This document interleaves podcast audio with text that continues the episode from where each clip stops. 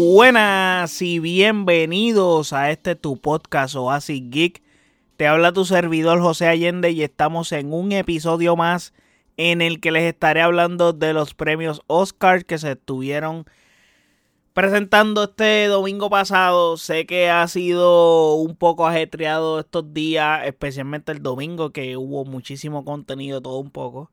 Eh, y tuve que esperar hasta el día de hoy lunes, que es que estoy grabando los Oscars, eh, para ver lo que estuvo pasando en ellos, debido a que estaba viendo el juego de Puerto Rico de Melví, etcétera. Pero ya estamos aquí con la información para dársela a ustedes.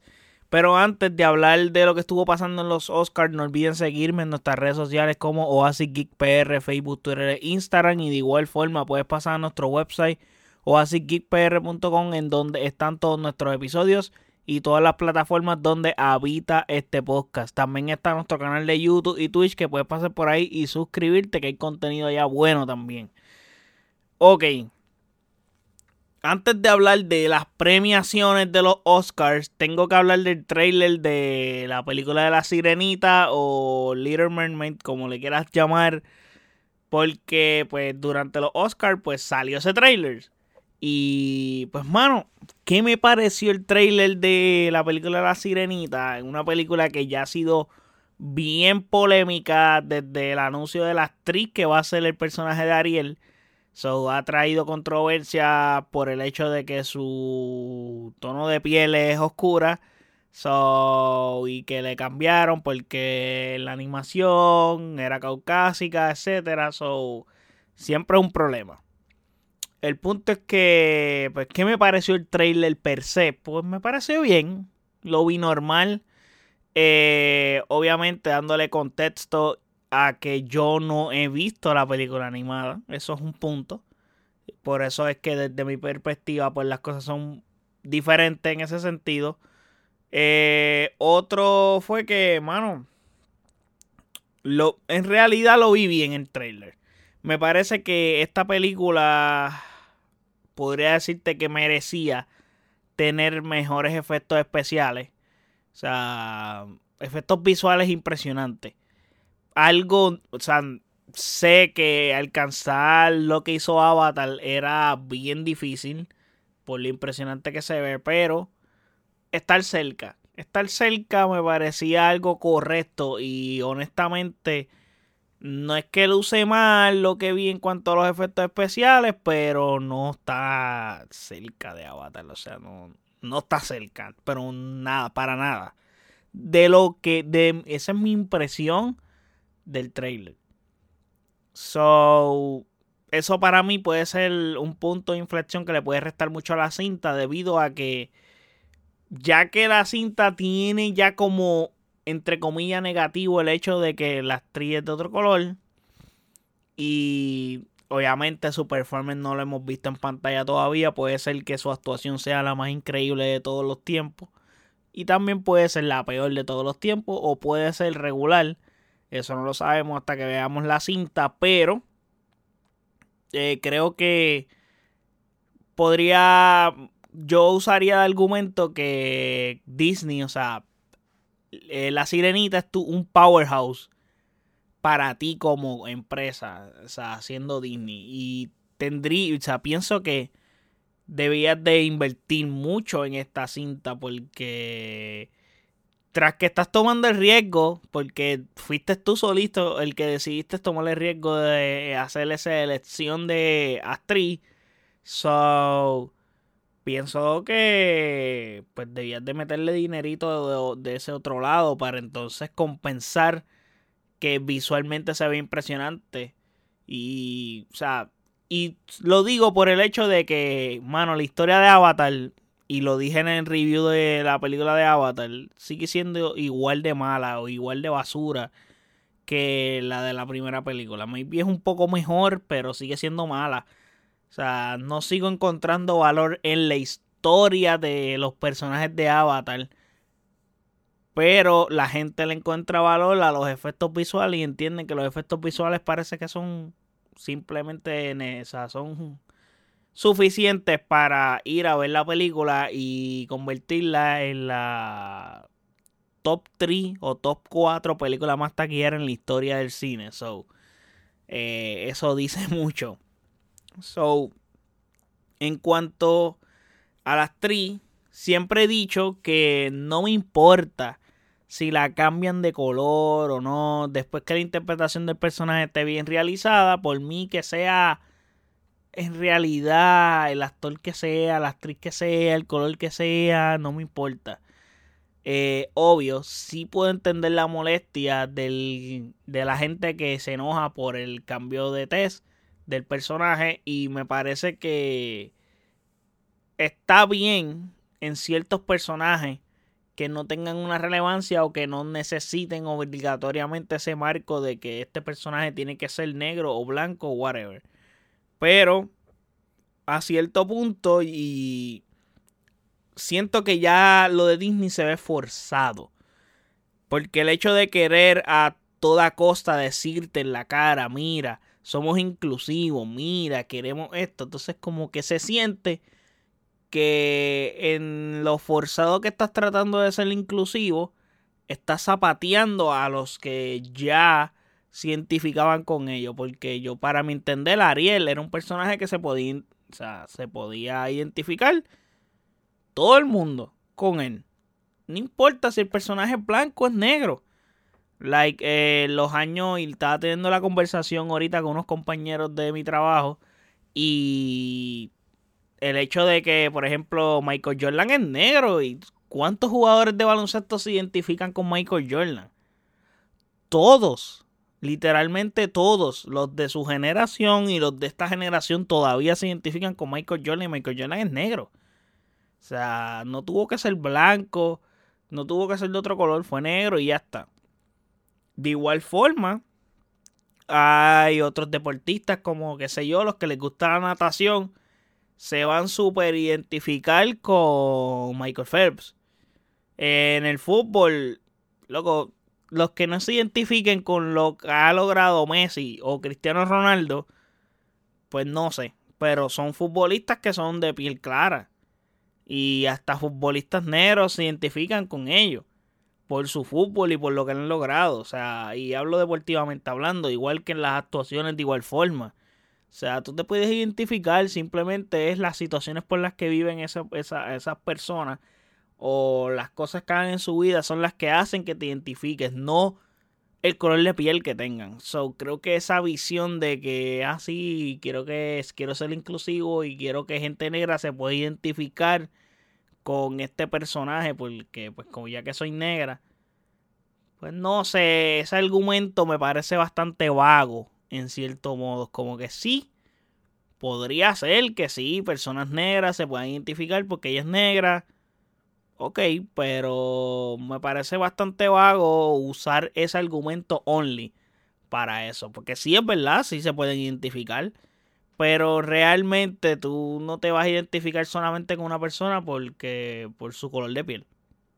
No creo que eso sea como que el dato importante. Sino el hecho de lo que estás haciendo o de lo que estás logrando, lo que has hecho. Eso sí es un motivo para identificarse con esa persona. Maybe hasta de dónde eres puede ser eh, más inclusivo o que tú te puedas identificar más con esa persona porque es de donde tú eres. Por ejemplo, qué sé yo, un lugar que son marginados siempre las personas, pues, y que salga alguien de allí y logre éxito, tú dices contra, si esa persona logró éxito, en tal cosa yo puedo hacerlo. Porque yo tenía entendido que yo no podía porque los de aquí no podemos lograr cosas así. Y viene esta otra persona y logra eso y entonces pues ahí podría ser un, un, punto de inflexión. Pero es más bien por dónde, de dónde son y pero al final de cuentas tú te identificas por lo que logró esa persona. Obviamente influyó que es de donde tú eres. Y te pareció que tú dices, genial. Pero no sé, el argumento de que pues yo soy negro o yo soy blanco y que los blancos van conmigo. Pues no sé si eso puede sonar un poco más, más racista aún que otras cosas. Pero nada, no quiero meterme en esas aguas tan profundas.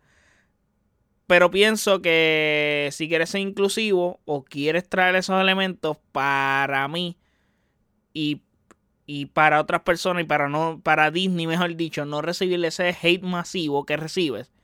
Mano, crea personajes nuevos con esa idea que quieres hacer o quieres lograr. O sea, invéntate nuevas historias, porque parte de la molestia de las personas que le toquen el material original, si este personaje ya fue construido originalmente así, es porque lo pensaron de esa forma. Esa es la que hay, fue pensado así. So, ahí me parece que está el verdadero problema y el verdadero choque de la gente con las decisiones que están haciendo. También entiendo que pues es bien complicado hoy en día levantar un nuevo IP o una nueva franquicia. Nuevo IP me refiero a nueva propiedad intelectual por el hecho de que la gente no la apoya. Tiene que ser algo extremadamente brutal para que la gente salga y las apoye. Pero al final del día, si tú haces el marketing correcto, se pega y la gente va y lo consume. Tienes que tener un marketing agresivo, etcétera. Obviamente tienes que tener algo bien hecho. Porque si no logras hacer algo bien, pues definitivamente se te va a escocotar como producto. Pero eso es lo que me parece que es el problema. Pero en líneas generales me parece un trailer average. Eh, bien. No tengo hype de verla ni nada, pero la veré. Porque si quiero hablar de ella y opinar de ella, porque sé que esta película va a traer mucha controversia y mucha conversación, pues pienso que es necesario hablar de ella, eh, o sea, verla. Ya que ahora vamos a pasar a los Oscars, eh, les voy a estar mencionando algunas de las premiaciones, algunos de los ganadores. Eh, la noche empezó dura porque empezó entregando el premio de mejor animación como la de... con la película de Pinocho, que es la que dirigió Guillermo del Toro, no Pinocho de Disney, Pinocho de Guillermo del Toro, la que está en Netflix. Lo dije en el top de las mejores películas del 2022 y la metí en mi top 5. Es una historia fantástica y muy merecida que haya ganado este premio. La animación de stop motion es increíble, se ve genial. Y, mano, logra. Guillermo del Toro logra darle una perspectiva diferente a esta historia y le añade, tiene algo de valor adicional, algo de valor añadido a esta película que no lo tiene la película de Pinocho de Disney. Que desafortunadamente para Disney, Guillermo del Toro sacó esta película como dos meses después que Disney sacó la de Pinocho de ellos y la asesinó completamente de Pinocho de ellos. Y qué triste para el Tom Hanks que interpretó a Yepeto en esa película, en ese caso. Tuvimos como mejor vestuario ganador la Black Panther. Creo que me parece un justo ganador. Está brutal todo lo relacionado al mundo debajo del agua. Todos esos customs se ven brutales. Lo que va atado acá con Namor se ve genial. Eh, también las ropas de, todos los actores en cuanto a, las escenas de los funerales, etcétera, se ven brutales. Creo que el vestuario me pareció bien y es un justo ganador para mí ese premio. Eh, como mejor make-up tenemos a The World. Creo que con solo observar la imagen de Brendan Fraser es más que obvio que ese premio era para ellos. O sea, para los que no saben a lo que me estoy refiriendo, maybe búsquenlo. La imagen del protagonista de la película The World se llama Brendan Fraser, el actor. Eh, la tienen que haber visto en redes sociales, que es una imagen de Brendan Fraser súper extremadamente obeso. Pero eso es literalmente maquillaje full. Y se ve espectacular eh, cómo está maquillado Brendan Fraser en esa película. Eh, tenemos el premio de mejor cinematografía que la gana All Quiet on the Western Front, que esa película es de Netflix. Tenemos a mejores efectos visuales que lo ganó Avatar The Way of Water creo que lo dije en la reseña. Que, vaya, güey, está aquí en el podcast. Si no la han escuchado, pueden pasar y escucharla. Está nice la reseña.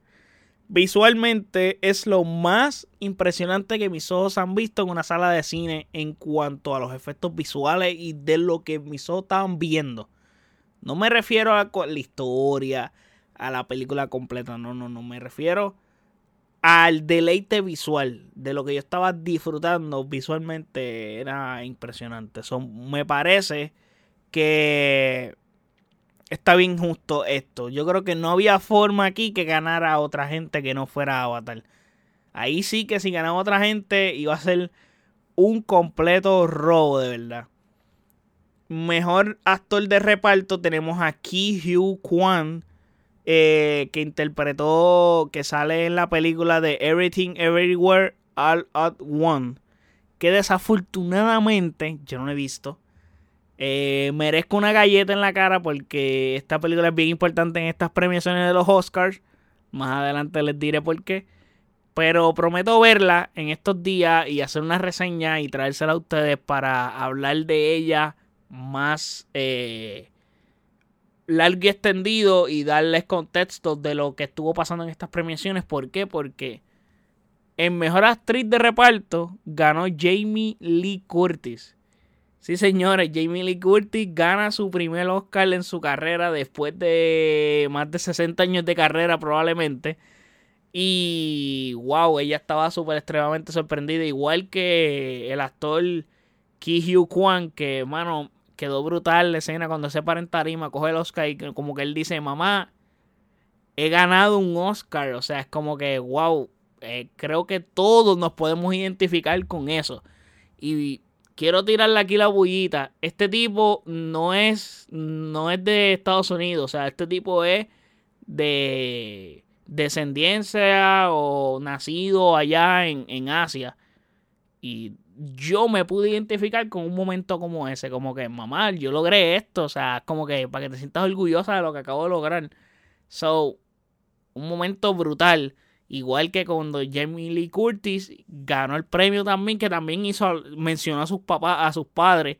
So, me pareció interesante eso, pero muy bien logrado ahí. No puedo decir si lo merecían o no, Aparentemente sus interpretaciones son geniales. Cuando vea las películas les podría decir.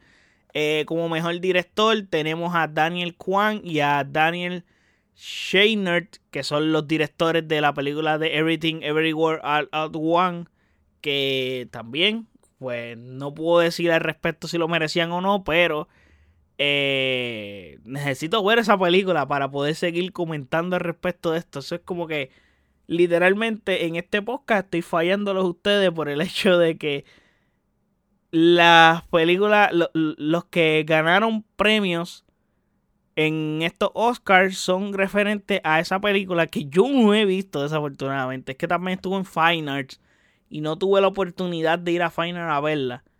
Pero nada, yo la alquilo, la veo en estos días. Como mejor actriz tenemos a Michelle Young, que también es la protagonista de esa película. So, wow, dude, eh, mm, me parece triste no haber visto esa película. De, y aquí tenemos, creo que la nota importante de la noche, eh, que sería mejor actor con Brendan Fraser. Que se veía venir, porque ya se había comentado de que él era el runner-up para ganar este premio. Y con su interpretación en la película de The Whale que, by the way, no tengo reseña en, el podcast de esta película, pero es una película que es hecha literalmente dentro de un departamento. Y lo interesante de ella es que lo que le aporta Brendan Fraser a esta película y su interpretación, porque creo que el los mismos directores entendieron cosas como por ejemplo, Brendan Fraser es un hombre obeso y esta película está filmada en cuadrados, o no es widescreen eso te puede dar la impresión o puede ser un contrajuego mental en el hecho de que este personaje no cabe dentro del cuadro de la pantalla por lo obeso que está. Entonces, sumale que este huevo es como que la ballena. So, es como que, wow, eh, por hacer todo un poco más trágico. Pero me parece brutal la actuación de Brendan Fraser. ¿Por qué me parece brutal? Porque sus gestos de sutileza, la mirada, eh, o sea, cuando, o sea, la mirada te habla del dolor que, él trae y a su vez lo noble que él es. O sea, el, su personaje. y la búsqueda que tiene constante este personaje de lo auténtico, porque él es como un maestro que da clases de, eh, da clases de literatura por internet, pero él no prende la cámara. So, eso es como que cosas importantes y él se enoja porque sus estudiantes como que reprimen lo que realmente quieren decir y él como que quieren él quiere que sus estudiantes sean auténticos y digan lo que realmente sienten en las cosas que tengan que escribir, etcétera. So, ahí es que está el detalle.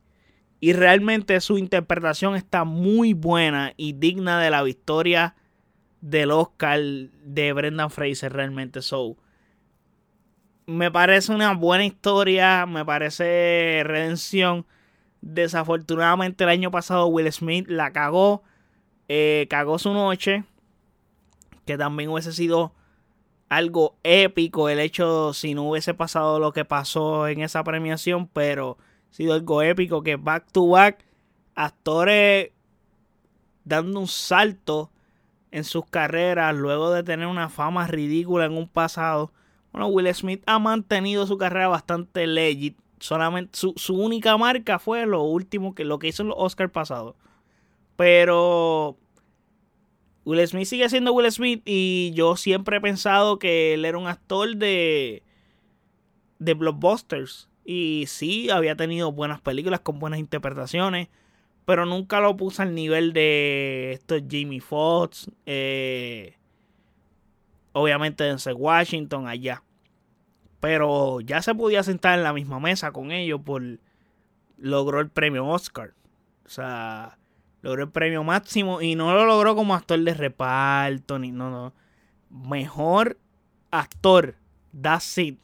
Eso es todo. Así que eso es bien importante. Y para terminar, me tengo que dar otro bofetón más. Mejor película. Everything, Everywhere, All Out the One. So, mano, tengo que ver esa película. Tengo que ver esa película.